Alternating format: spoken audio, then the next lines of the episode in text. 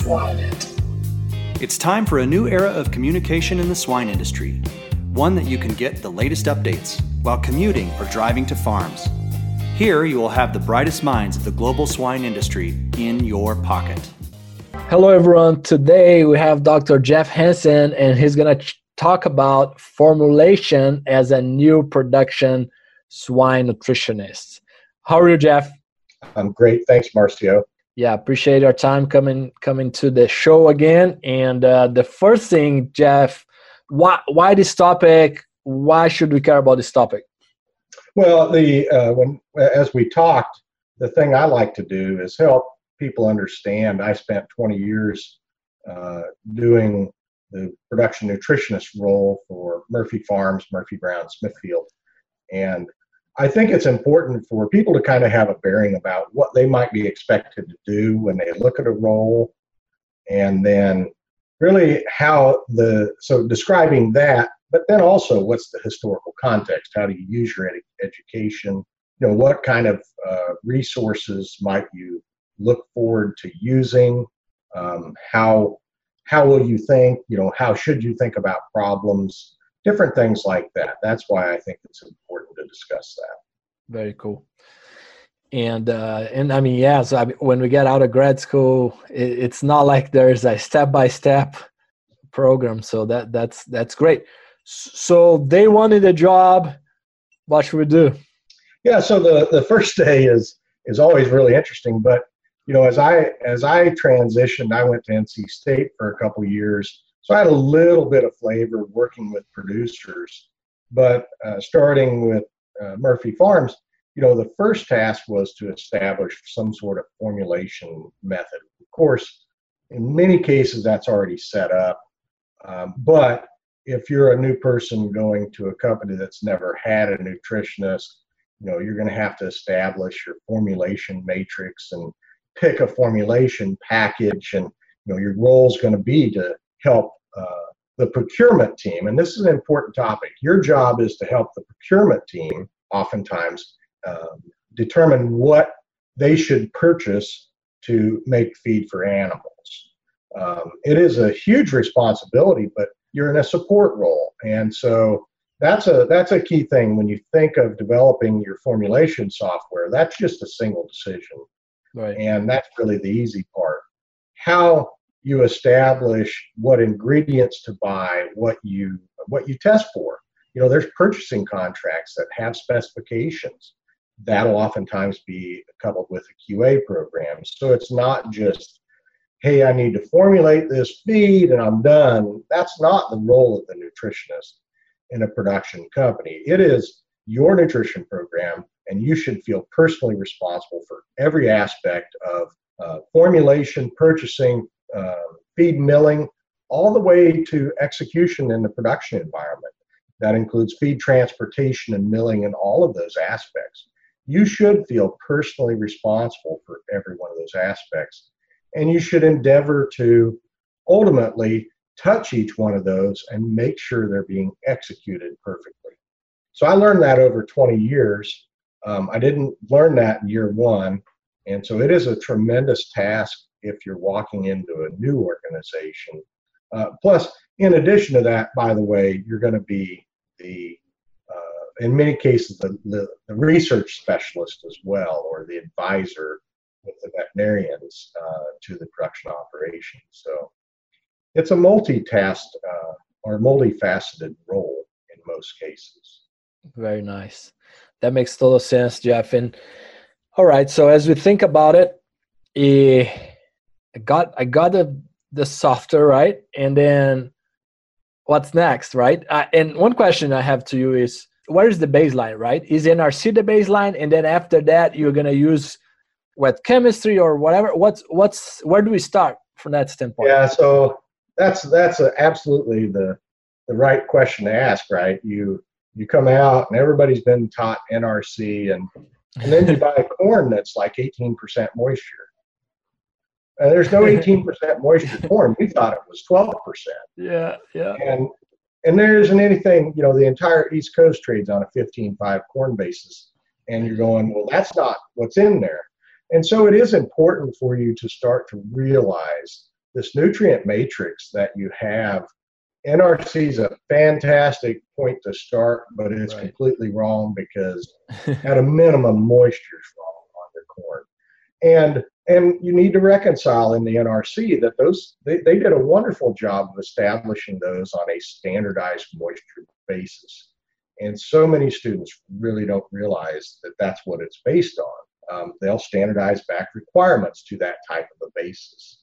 Ideally, we would follow much like the dairy NRC or the beef NRC or even the horse NRC, in that we'd go to dry matter.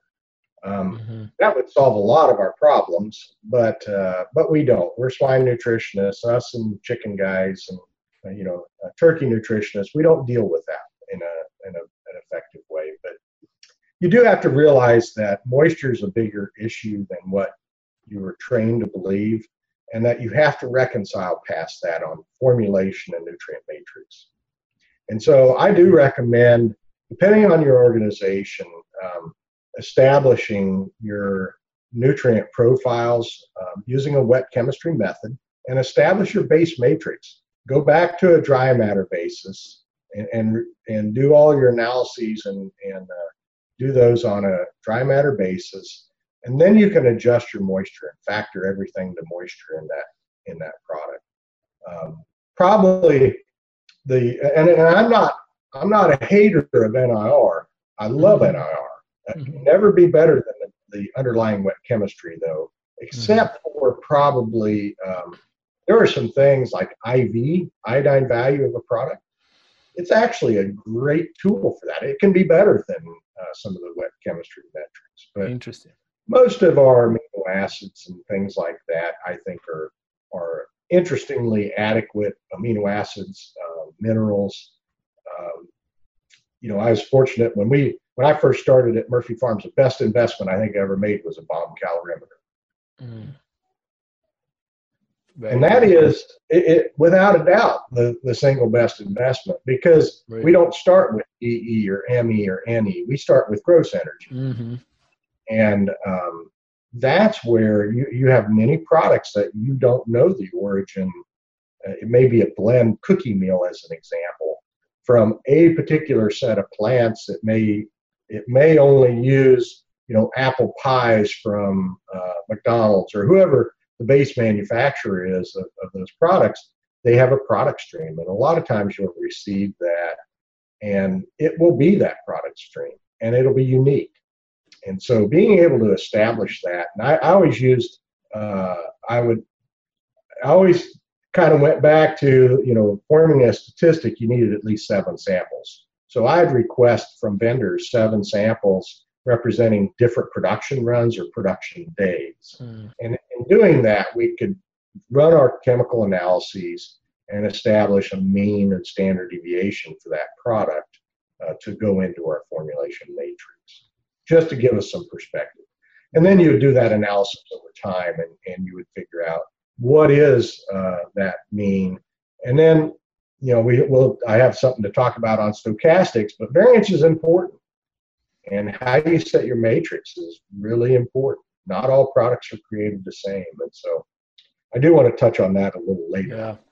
No, one, one uh, that's that's great. Uh, one comment on on moisture still is, you know, if you're wrong by one or two percent in moisture, that means that you're probably wrong by one or two percent on your uh, feed efficiency, right? If you're if you're messing that up because of uh, it's a one two percent that you are not accounting for that when you do our caloric right. efficiency it's it's going to be uh, wrong it is and and it is uh, it, it's a huge issue for mash feed in particular you always saw and, and you know people that feed mash feed they'll see these wild swings in feed conversion throughout the year corresponding to when they start harvesting corn and uh, if you don't dry it down to a standardized moisture, then it you should expect it to vary according to that. And so I think uh, you know I've got uh, friends that wanted to call me out on the article I wrote in Feedstuffs on that, but fact is that people just need to recognize corn moisture is real. Hmm. Wheat's not a big issue because we harvest it in the middle of summer. It's dry. I mean, there's very little tr- uh, wet wheat harvested in the United States, at least, or probably Canada, uh, maybe some in Canada, but certainly moisture is your biggest one that I think people underestimate in pigs. Um, I don't think they underestimate it in other species. How about uh, digestible amino acids there, Jeff? Yeah, so as we go back through the history, um, the advancement of, of major advancements is digestible amino acid formulation. And, and I was at Texas A&M when Darrell Knabe and, and uh, uh, T.D. Tanksley really started uh, pushing that. Teresa Zebrowska from Poland, you know, they brought the technique for doing the cannulations and brought it over here and started doing a lot of that work. And it's just, you know, it's transformative. Um, and some of the early work, it wasn't perfect, of course, but like so many things, it's always small increments. I, I kind of think of it as a tree. You might go, you know, you might go like this, but you're still making advancement. If we could go from here to here, that'd be great. Mm-hmm. Very few times we get to do it. But uh, I think establishing the digestibility of the products is key and categorizing products. Dr- ring dried blood meal versus spray dried blood meal, those have different digestibilities. Try to acknowledge those differences and take those into account, I think, is a very important aspect in, in digestible formulation. And then I, I also listed, because the next step is ideal protein. Mm-hmm. And so I was coming through college uh, or, or my doctorate program when ideal protein really hit, you know, the hit us. Wang and Fuller, and then Dave Baker. I'm pretty sure Dave just randomly pulled these numbers out of the air, but he's such a smart guy. They were probably right. Um, but Dave, uh, Dave did a fantastic job, and and ideal protein is such an important concept um, that you know we're we're formulating on truly an ideal protein as we get more and more uh, synthetic amino acids that becomes more relevant so you're ratioing them to each other typically or uh, in history it was factoring but ratioing is a better technique very good and then uh, i know you want to talk about toxins and, and anti, anti-nutrition factors as well and really, that's just in the consideration of the products that you buy, and as a part of the specification. Um, that you know, I know uh, some friends of mine in Mexico formulated with toxin levels in mind, um, and so there's different ways you can account for that. We finally got some good, effective tools for vomitoxin that we didn't have that many years ago or weren't aware of, um, and so you know, you'd try to mitigate some of those by by formulating to a you know not to exceed level, but how that relates as your role in the specifications for purchasing. We used to buy, um, they called it chicken corn. All the vomitoxin we had in, I think it was uh, 2009, 2010, was just horrible. And we had to put an upper limit on the purchases of, of uh, corn and wheat we bought some wheat from that was theoretically free of vomitoxin, and mm. uh, it was not. It was it had two parts, and so it was a real issue trying to formulate with that stuff. But you have an important role to play. You don't have to create the solution, mm. but you need to be involved, particularly in a QA perspective, and and helping define well what are we going to do about these, and there are options more today. So toxins and anti-nutritional factors are important feeding raw soybean flakes is not a good thing. Um, you need to be aware of those things. But there's not that many. Just uh, always be careful that we don't know what we don't know, right? Yes. We'll, we'll learn some new things. Would you, in that case, uh, from the mycotoxin side, uh, would you try to sometimes segregate too, uh, meaning finishing versus sow farms and those things? That's a great point. And we did uh, down here you know, we're uh, North Carolina was never fantastic at corn production. We had really small farms, so you could really never string together enough acres to be a professional corn grower. Today, that's not true, but in history, that was absolutely a problem. And we had aflatoxin and we had fumonisin. We still have fumonisin issues, uh, some some vomitoxin, but you would uh, for local corn we would purchase that. And oftentimes, if it's high in aflatoxin, we'd test it, And the really high ones we'd put in a bin and it would only go to late finishing.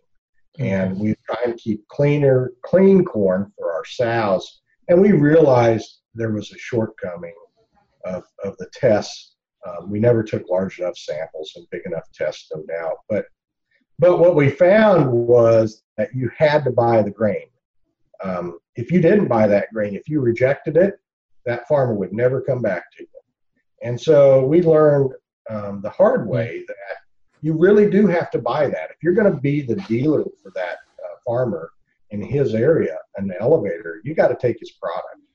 And so we got better at, at uh, segregating and investing in tests and, it is an important aspect um, to be able to differentiate those products and manage your risk separately. And I'd like to say that the sows are the ones we always try to avoid. Uh, the animals you own the longest are the ones you want to, to put the least risky things into. Mm-hmm. So if you're going to do it, do it late finishing when that animal's going to be gone pretty quickly. Um, it's the lowest risk kind of endeavor. It's an animal you've invested a lot into, but honestly, um, it's Yeah. probably have to eat through the, the shortest amount of time. So They can handle quite a bit. I don't know if they can handle it, but it's just from a risk mitigation. It is Right. the animal going to own the shortest amount of time. So if there's liver damage, if there's long-term effects, you don't have to live with them quite as long. Versus Right, a cow you're going to own for a couple years. right, right, right, right. That makes sense. Um, all right. How about energy? Yeah, so energy, you know, I mean, obviously that's the first most important thing. A host of your uh, your guests have always talked about, you know, energy, and John Patience, I think, is one that's a huge proponent. It is the biggest part of your diet. 85 plus percent of your feed cost is just energy, whether that's for maintaining the animal or growing the animal. Um, you know, and as you think about energy, that's the, probably the hardest thing to reconcile. So, you know, as you know, I'm very passionate about energy and the theories of, of uh, how animals utilize energy. Do they eat to grow? Do they grow to eat? You know, what is, whatever that is, and why it's important are these are really important thoughts because it influences how you decide to formulate and how you decide to come to uh, a conclusion about how you select your energy density. So the first obvious problem, you come out of university, you're like, okay, I'm going to formulate a diet. I'm going to use corn and soy because that's, you know, in Kansas, Nebraska, Iowa, that's what we grow is, you know, corn and soy. Um, and I get down to the southeast and there's this thing called fat. And uh, it's a tremendous uh, value in some regions. And uh, so it was a really a learning lesson for me when I came down here. How do you decide on an energy level? Well, the NRC says, well, the NRC just reported an energy.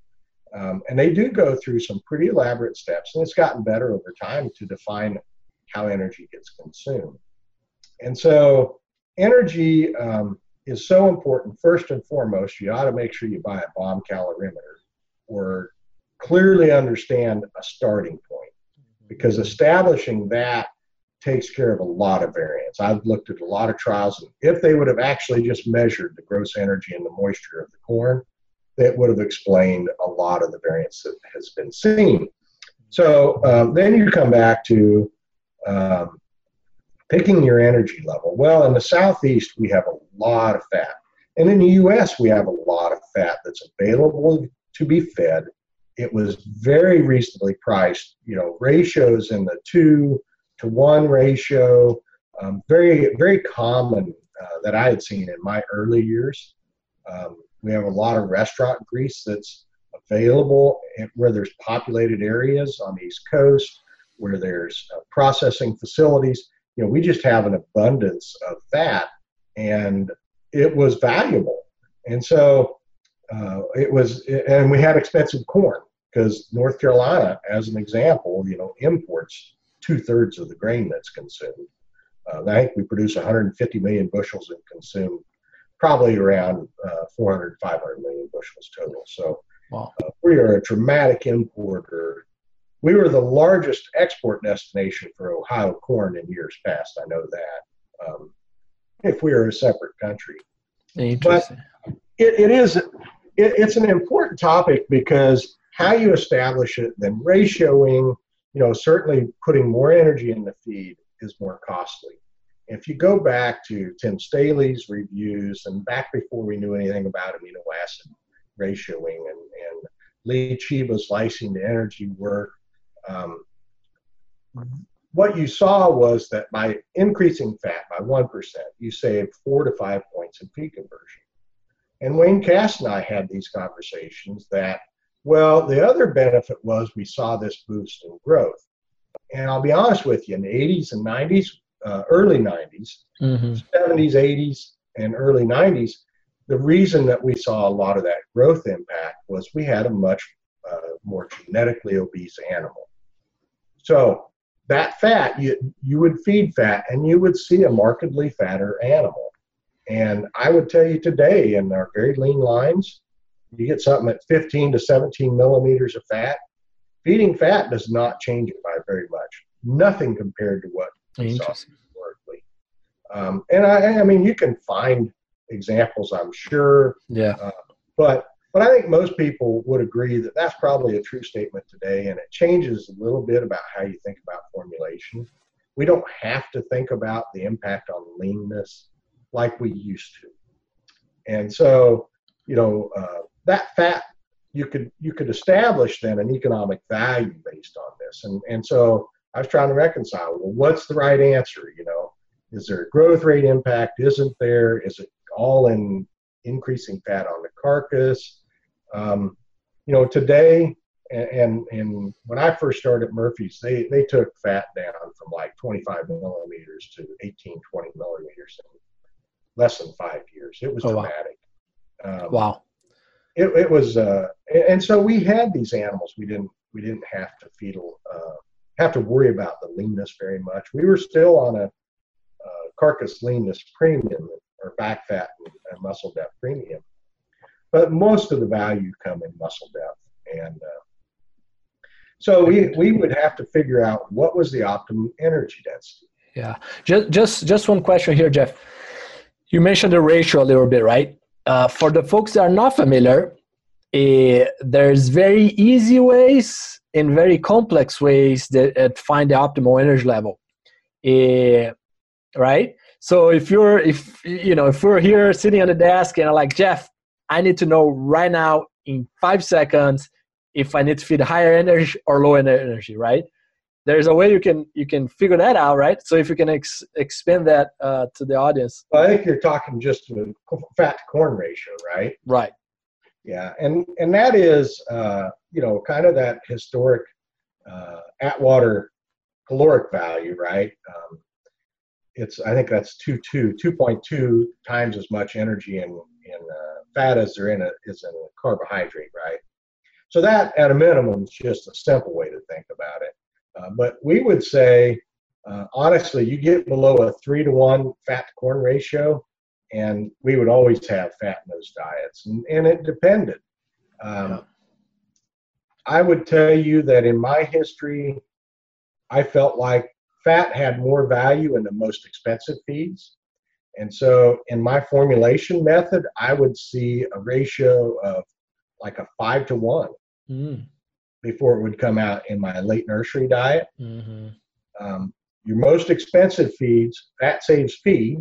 I mean, that clearly does. So intuitively, it just says has the most value in the most expensive feeds. Right. Just like when you feel dopamine at the end.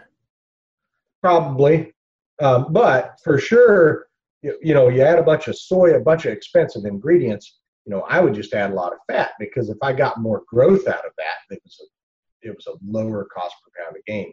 Now, a lot of people disagreed with me. I would stick seven percent and added fat in the very first nursery diet.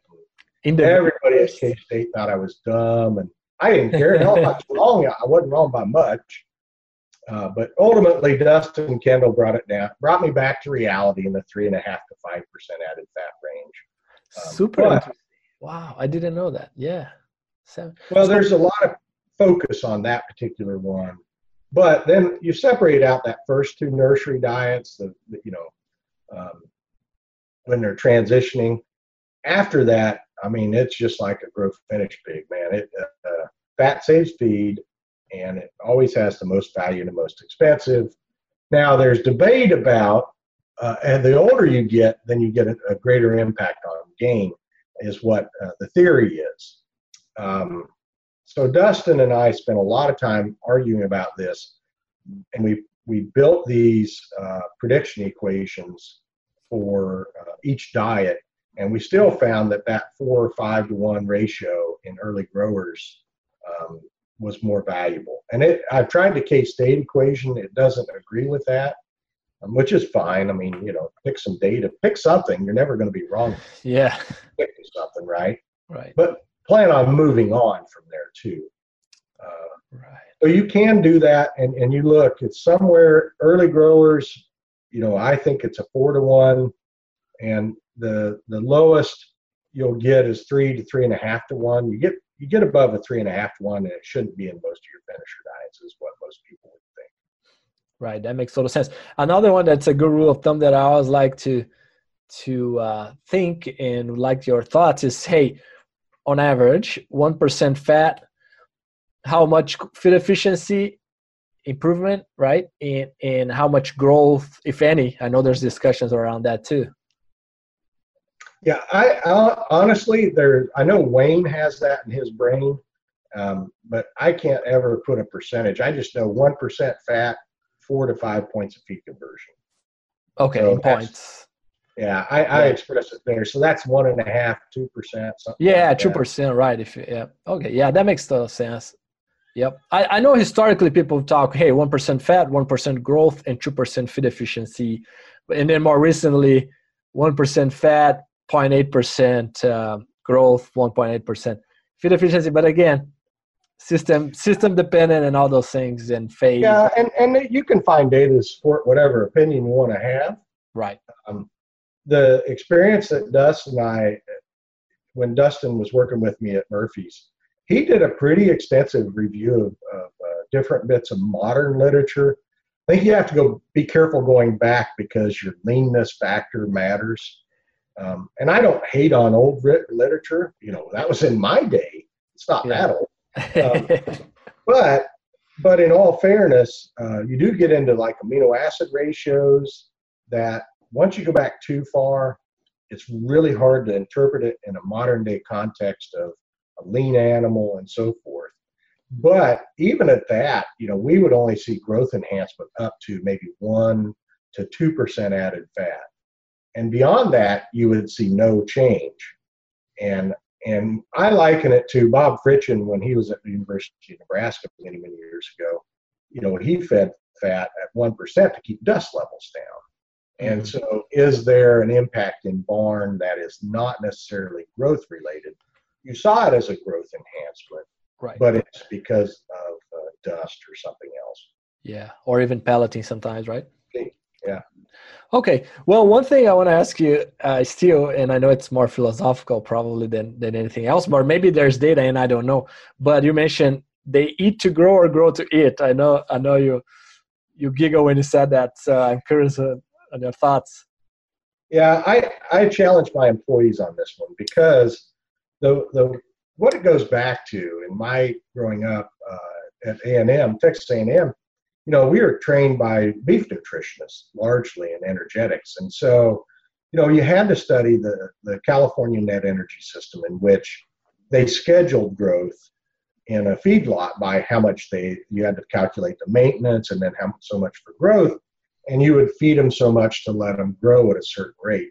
And of course, to a swine nutritionist or a poultry nutritionist, that sounded dumb, uh, other than the fair, you know, gestation bar. But you want them to grow as fast as you can, so it, it wasn't intuitive. But if you think of the inverse of that, is that well, if you're limiting intake and limiting energy, um, they could only grow so much. And so then you go, okay, well, growth is not um, is really the driver of that. And you look at the energy systems for the dairy industry. Um, so if you look at milk production uh, or cow growth, uh, whatever activity you want to focus it into, the way that these other uh, larger animal species have characterized energy uh, and energetics is related to mass and mass accretion, some productive function. Uh, and that was like the first thing I did when I left university. I bought all these NRCs and read uh, read parts of them. I didn't read all of them, but mm-hmm. for sure the dairy NRC um, and the beef NRC, and then the horse NRC, which was really uh, fascinating because that that year, which is a lot of years ago, they laid out the guidelines for working horses, for pleasure horses. So now they related it to activity or uh-huh. work. So in every one of the, all three of those species, you look at it and you go, well, they define intake relative to the energetics for maintenance and its productive function. Um, they, you know, it wasn't ever about the inverse of that. Mm-hmm. So that's that's my starting bias. And then when I hmm. started at, at Murphy's, you know, I was trying to get prediction of a prediction equation for intake. And if you looked at the NRC, shoot, I don't think they published one since like 1970 something. And it was the dumbest thing. It was just a prediction equation. They're going to eat this. And, and you're like, well, that's not, that's completely wrong. It's wrong every day in every situation. And so I couldn't reconcile. Uh, and I remember Jerome Pekas, um, who studied CCK at MARC uh, in Clay Center. I, I know Jerome, and, and he said they, they had hyperalimentated some pigs. And I want to say they killed them. So you, there's a point at which they can't, there, there's a regulatory aspect to that. And so it, I don't like the context of how people say intake drives growth. It doesn't. Um, if you restrict intake, you will restrict growth. That is a mm-hmm. true statement. Mm-hmm. But that's because you, you have a maintenance requirement. And you think of it in the context of these other species. And so what I did with uh, Dean and I used to go around on a few things and that was when he was at PIC. And so I was trying to develop uh, an intake model for a pig. And ultimately, I, I did a nonlinear regression on a bunch of data I had and found that it was quite simply described as you know A times average daily gain plus B times body weight to the C power.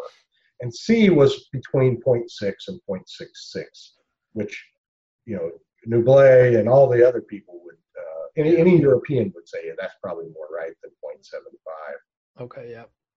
And in those models, I could come up and, and uh, explain just on raw feed intake, you know, a R squared of 0.78 to 0.95. Um, you know, most single experiments, you were in a 0.95 type range on intake. Fat feeding levels would, you know, you could account for those. If you did ME, NE, any one of those was a better predictor than was just intake. But if you tie the inverse of that, and that is you say that intake drives growth, you will not find a model that is as robust and repeatable. And so it'll end up being in the 0.5 because growth is not predictable. Animals get sick. Josh Selsby, one of one of the smartest guys of my modern era, only because he showed that these uh, cells in heat stress can't basically take the garbage out. Now that's the simple, uh, the Hansen review of that, you know. but literally, the the thermodynamics don't allow those cells to uh, expulse their waste. Mm. It's it's a therm, thermodynamic problem, and the same would be true. It's a it's a uh, substrate and product problem. It is purely thermo, uh, I say thermodynamic, but it could be, um, oh, the, what's the equilibration, you know, I mean, you just can't move the process. So it's pretty intuitive to me that cells, know, are st- they're regulating. They're re- regulating intake, of course, um, but that intake is generally regulated to meet the energy requirement. Now they can move just a little bit of you know, if you're off by your lysine just a little bit, they can overeat just a little bit and store that. And that's why you tend to see them get a little fatter if it's off by a little bit. Mm. Uh, but, you know, uh, Wayne Green, uh, uh who taught me nutrition and at A&M, gave us this article. I think it was in Science, and it's remarkable how close animals eat to their lifetime uh, energy requirements. Mm-hmm. If you define it in that kind of an equation, um, we, we eat to within like a hundred thousandth of our requirement. So even though I'm slightly obese, I still ate to my majority of my requirement. I mean, it, it, it didn't take much to, to accumulate this little bit of extra love that I've got on me. Interesting. Well, do you think on that topic, Jeff? Do you think the, you know, all these models trying to predict intake? Okay, well, if the temperature changed and then the intake changed that much, and blah blah blah. For me, sometimes it almost feel like a utopic, a dream. Sometimes I, I think it's honor, honorable, but sometimes from a practical standpoint, at least for the short term, because we work with production systems and that's a big ship that changes very slowly, then if I look at the average of that system and you have all this noise, right? But but the average is gonna change just a little bit and it's extremely hard to predict every single pig, every single bar, super hard, right? So what's your thoughts on hey, shouldn't we be doing models like the energy one that we worked on with Jose Soto and, and K State was more and PIC was more like you know what I mean, from an overall ship standpoint, the whole system. Yeah. What are your thoughts on that? Yeah, so I, will give you a better example. Every year I had to predict for a budget the feed conversion um, in every division for every feed mill and their diet. So we we built those models and then we look at the variance and most of the time you could very accurately predict the system performance and when you would find deviation, that you of course look for those deviations, and you're looking for things like pellet quality and particle size, and and of course mortality, age of mortality, place weight, sale weight, how fast they grow. If you could have predicted those accurately, you would have nailed feed conversion. So to your point, the intake is absolute. I, I would tell you that we could predict to within a point on feed conversion. Um, right. I was the one running that, so all my friends at Murphy's and Smithfield would say, "Well, you just made that data up." the truth is that yeah. it, it is known what the impact of daily gain and mortality and when those animals die. If you can account for those things, they are knowable. They're not predictable, but they're knowable once they occur. Right. All of a sudden, you find that your variances become very small and are explainable. All right. Um, and so what's the next step here? Uh, M E N E. So what's yeah, so big? Depends on where you're at, really. If you're in Brazil and in out in uh, Mato Grosso, you're going to feed corn and soybean meal. Pretty sure. Um, if you're in Iowa, you're going to feed pretty much corn and soybean meal. There's maybe some fat, maybe some DDGs.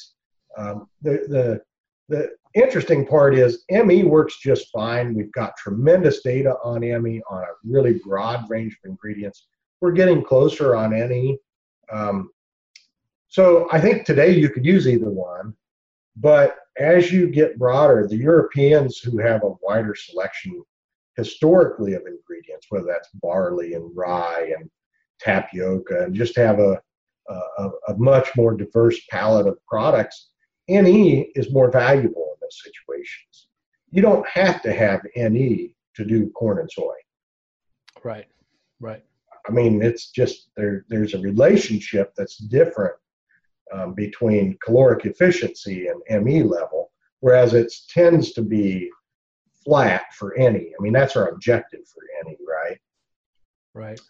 So, you know, I think uh, pick a system. The biggest thing is its relative values because your role as a nutritionist is to establish the relative value of each product so that the procurement person knows what to purchase for the animals. The goal is not formulation, the goal is to feed a set of animals and make money.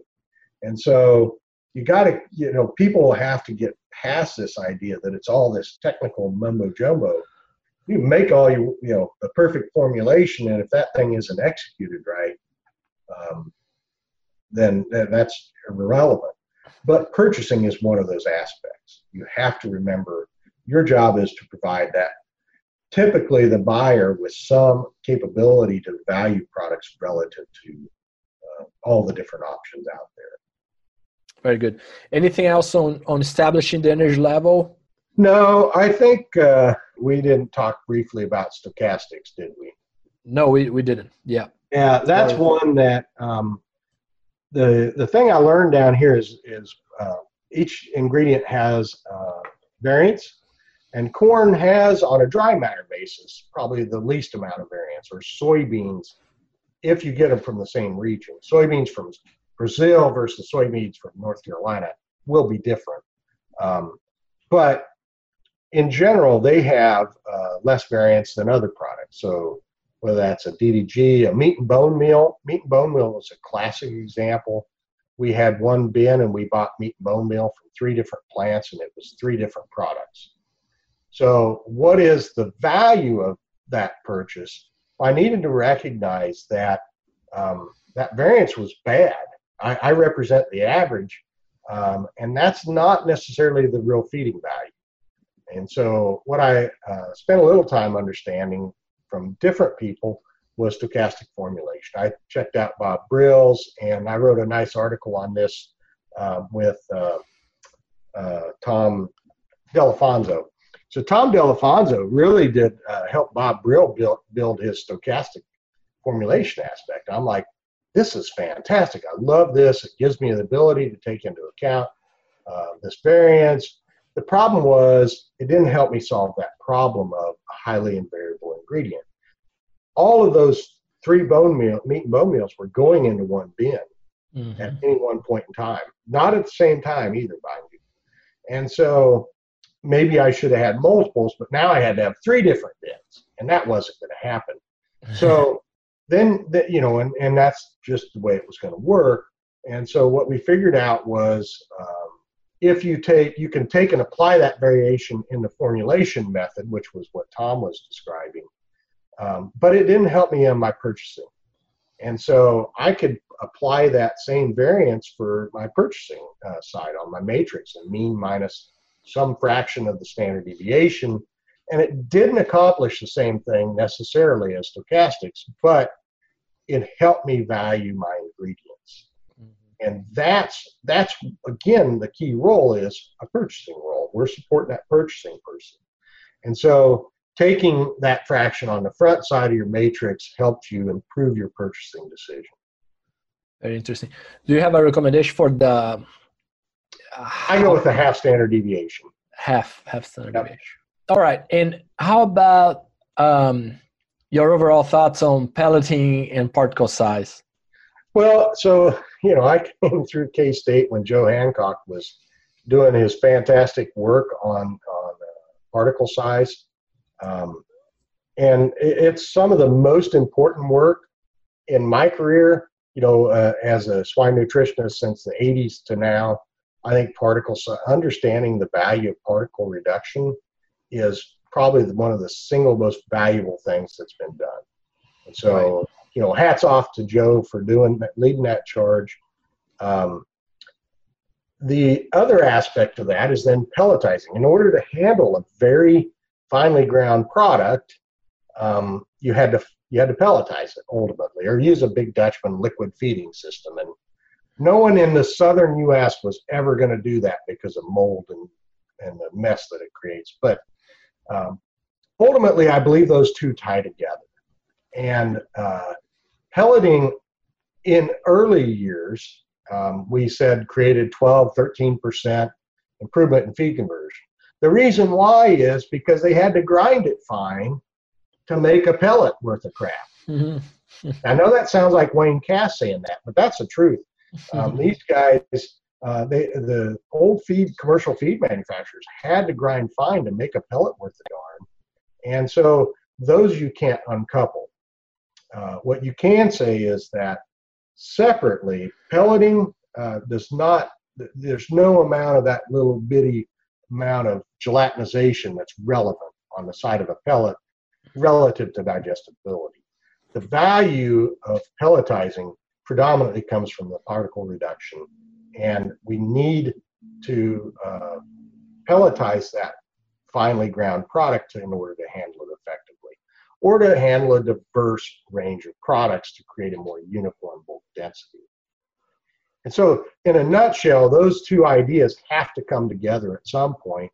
Um, and Charles Stark, when when I first started at Murphy's, he and I, you know, both came through the K-State program when we were studying particle size, and uh, they had roller mills, all these giant monstrosity, 55-inch roller mills, um, whatever the width is.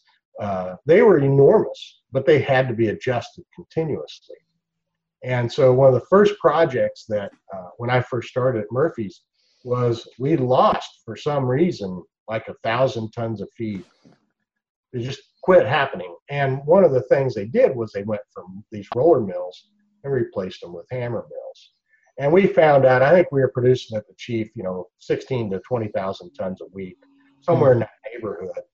Um, and we lost 500 tons, is what Charles and I could come up with just on particle size reduction that we didn't need anymore. Now, there were some weight changes, some other things, but um, it that was the first lesson that wow, particle size mattered. We were able to drop it from you know 650 down to 550 or some number like that, um, and we we we lost all these tons. So then ultimately, and again, when you're far from the corn pile, that basis matters. We had tremendously expensive corn. And so then you need to extract every every ounce out of it. And we got hung up on some of the early work from uh, brett healy.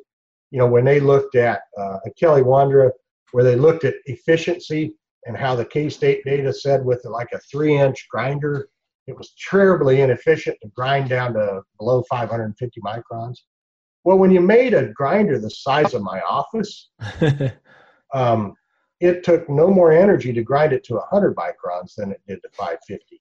Oh, wow. I mean, it's eight cents a ton no matter what you did. And, you, you know, the scale is just what people missed um, with that particle size stuff. So for us, we understood that value tremendously. And, uh, and we made bigger and bigger grinders and we invested in one in a feed mill and we're like, what the heck happened to feed conversion over there? you know, we, well, we got a truck size grinder then. And ultimately, I can tell you by the time I was leaving, we were targeting below 300 microns. Um, and my goal was to have a mill at 100 microns, if that gives you some perspective. Not all lines like fine particles. Um, some respond poorly to that. Um, it's not a genetic problem because my geneticist friends, Matt Culbertson in mm-hmm. particular, um, would say there's no genetic link. Well, that's true, but it's either line or breed or you know line, some, right, because it's it's not occurring in some and it's occurring in others. But uh, but if you can handle it, I mean, you're taking diets. We had diets in the 90 to 95 percent digestible range. In reality. Wow. Yeah. Oof. So of course, like I said, some lines that makes sense, and then and then on top of that if there's more disease challenges right in some of the flows it's it's even worse right yeah that's one that harry snelson when i first started at nc state 93 they had an ulcer task force harry was at carroll's i think hammer was at, murphy's at the time different veterinarians but what what harry uh, in the reports that i read could really see was that you would have um, like a mycoplasma, seroconversion for mycoplasma. It's when those animals would start expressing these ulcers. And they would bleach out. I mean, they'd be pure white. Their ears would go pure white. They'd have massive ulcers in their stomachs. Um, it was horrible. They had a lot of mortality. Um, but I can tell you, this, the same systems and the same barns, 20 years later, we are at like 200, 250 micron and none of it. I mean, you just didn't find them. Yeah. And so I don't know why, but uh, it wasn't because we didn't have mycoplasma either. Um, the, some of the things we did over the years, though, we did treatment diets. So we would grind fine, and about 8, 12 weeks uh, in the in the finishing, um, we would offer up a very coarse ground diet because I want to say Purdue. I always get this wrong, but I want to say Purdue is the one that found that you could intervene with a coarse ground diet and the ulcers would heal. But if you kept feeding them a fine ground diet, they would not heal. Um, Dustin Kendall always told me I was wrong on who I quoted, so I think it's right that it's Purdue. But but that uh, that is an important aspect that you could treat these things. Yeah. So so were you doing? Was that part of the program or sometimes? It was. We got to uh, when we were prior to having our own genetic lines. Um, we were buying commercial genetics, and we saw. Um, I mean, we had to do something. The value of grinding fine was understood, but the problem was we had two percent higher mortality, and we could do an intervention and recover a large portion of that. Mm. So we would pelletize these 800. You know, you'd use a half-inch screen on a giant grinder it made complete crap for pellets. But it, it allowed some of those pigs to heal and, and we gained mortality. Uh, so, I mean, there, there is intervention strategies that can be done. Yeah, that's super interesting.